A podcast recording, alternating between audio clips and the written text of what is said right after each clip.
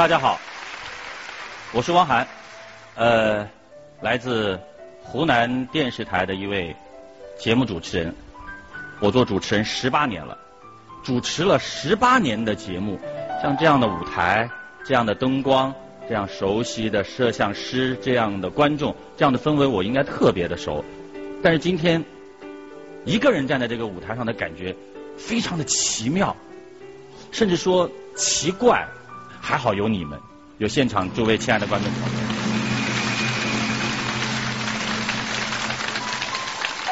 所以我说，主持人应该在舞台上像春风一样，他能够让舞台上所有的一切变得那么的自然，那么的妥帖，就像顾城的诗写的一样：草在接它的籽，风在摇它的叶，我们站着什么都不说，就十分的美好。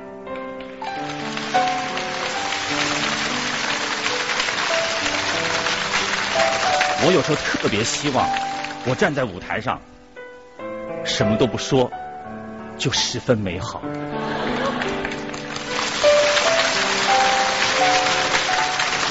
美国有一位特别有名的艺术家叫做约翰凯奇，他在一九五几年的时候写过一部钢琴曲，名字叫做《四分三十三秒》。作品是这样的：演奏家站上舞台，打开琴盖，放上琴谱，端坐好了以后。四分三十三秒之内，手指头没有触碰一下琴键，一直就静静的坐着。头十秒钟大家在等待啊，有可能这个钢琴师他在酝酿情感。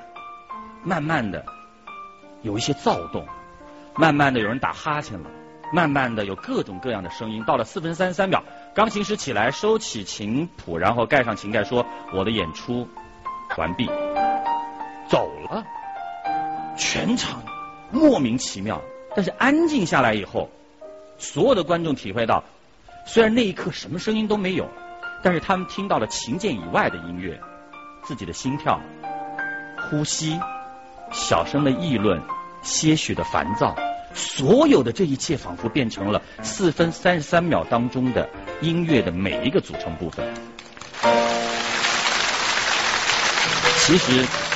我在这里特别希望跟年轻朋友分享的就是，不要轻视行动的力量，也不要轻视个人的力量，用心的去做你认为你该做的每一件事情。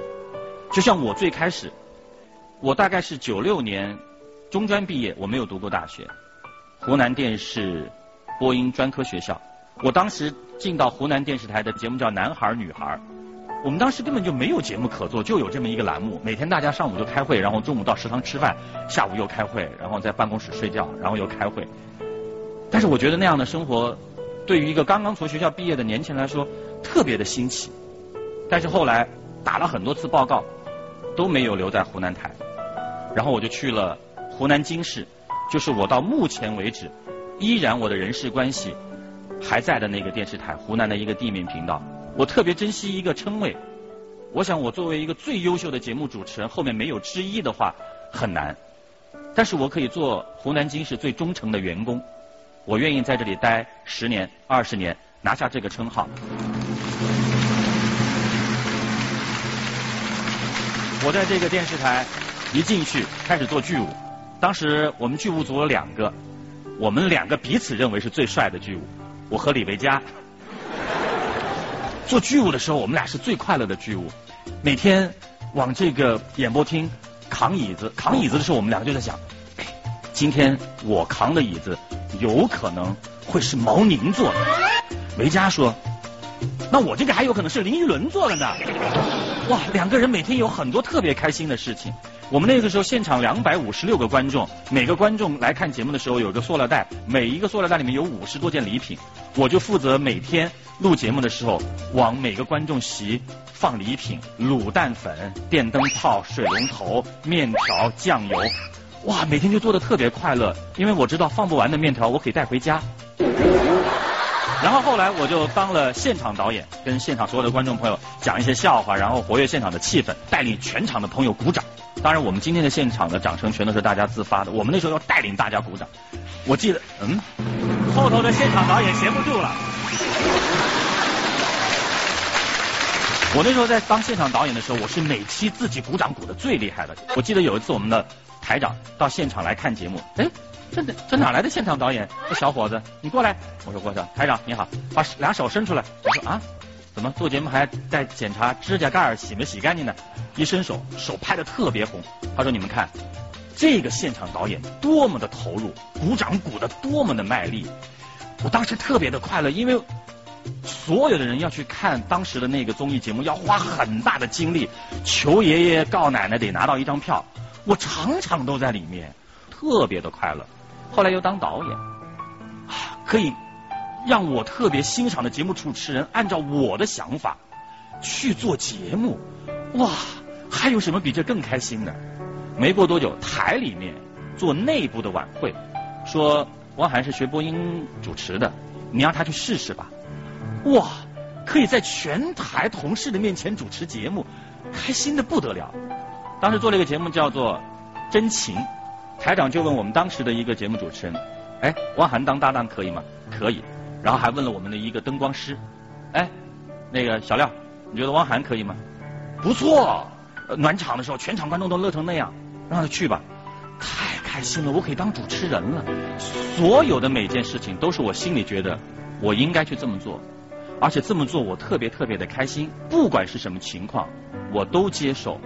比如说今天的灯光突然间没有往昔那么好了，今天的摄像不是你以往熟悉的，今天你化完妆之后总觉得自己的黑眼袋比平常要大很多。今天的嘉宾，今天的台本，今天所有的一切都那么不如意，赶快在内心鼓掌，因为你的机会来了。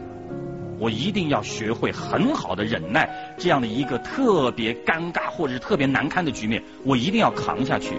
因为面对困难，无非三点：第一，度过了这个困难，你有度过困难的智慧；你面对困难，你有了面对困难的勇气；你绕过困难，你有了绕过困难的狡猾。多好！你还要生命教你什么？你还要这个舞台教你什么？就像塞内加曾经说过这样的一句话：何必为部分生活而哭泣？君不见，全部的人生都让人潸然泪下。但是我想，他所呈现的应该是这样的一种情绪：既然我们都知道最终的结束是那样，我们何不开开心心的、欢声雀跃的、一蹦一跳的？能够朝着那样的一个归宿去，因为我们心里面充满了太多太多对这个世界上认知的美好。叔本华好像也说过同样类型的话，就是说，如果你自己的眼神关注的是整体而非个人的一己的生命的话，那么你的行为举止看起来会更像一个智者，而不是一个受难者。所以，我特别在这里要花这么长的时间。跟我所有的年轻的朋友分享的就是，不管怎么样，我们还这么健康；不管怎么样，我们还能够这么自由的呼吸也好，鼓掌也好，做你想做的任何事情也好，你什么都不会失去。就算你有一天经过了所有的东西，你会觉得哇，生命太苦难了。恭喜你，你知道生命苦难了。很多哲学家穷其一生，他们有可能就是为了告诉大家，其实。生命有多么的苦难，我们应该多么用微笑去面对它。我今年四十岁，当然我得到了太多太多，得到了我很多受之有愧的观众给我的掌声和喜爱。因为我个人觉得，在电视台，主持人只是最后的一个完成者。如果我们今天现场没有灯光师、没有摄影师、没有化妆师、没有音频师，这个节目完全不可能呈现在大家面前。但是所有的鲜花、掌声给了我们，所以我觉得受之有愧的。舍得这个词，我去查了一下。最开始，阎王爷那时候好像在天上，有两个人说要投胎到人间去，有两种人生，一种是舍的人生，一种是得的人生。然后问两个人，你们两个人分别选什么样的人生？其中一个说我要过得的人生，那个人说行吧，那我就过舍的人生吧。于是乎，两个人来到人间。过德的那个人的人生，他最终成为了一个乞丐，因为所有的东西都是别人给他，他得到别人的资助，得到别人的怜悯，得到这个，得到那个。而说要过舍得那个人生，成了一个特别富有的人。他把自己的财富、自己的知识、自己所拥有的一切，一点一点的去给了别人。但是我想，我今天面对这么多年轻的朋友啊，八零后、九零后，我们一是不是一定要在脑子里建立这个舍和得的概念？我后来一想，不应该。与其在这里跟大家强调舍和得，还不如去考虑舍得背后的另外一个词——接受。上天递给你的东西，我们用双手去接着，捧在手心。当然也不必要高举过头顶，因为每个人都有可能会接到这样的馈赠。上天抛给你的东西，用自己的双肩去承受，不管抛多少，先扛着。扛着的目的是为了让你的身体更加坚强，双臂更加有力。有一天他馈赠给你更大礼物的时候，你能接得住。做你自己想做的任何让你快乐的事情，前提不要把自己的幸福和快乐建立在别人痛苦的基础之上。除此之外，你可以一个人没看见，你可以蹦着跳着回家，你可以怎么样都可以。所以，在这里要祝愿所有的年轻朋友，做自己想做的任何一件你认为快乐的事情。如果你希望你这一生当中，你往前，你往后，你停下来的每一个脚印，当你有一天回过头的时候，希望他们成为诗句的话，你就踏踏实实的走好你人生的每一步。谢谢各位。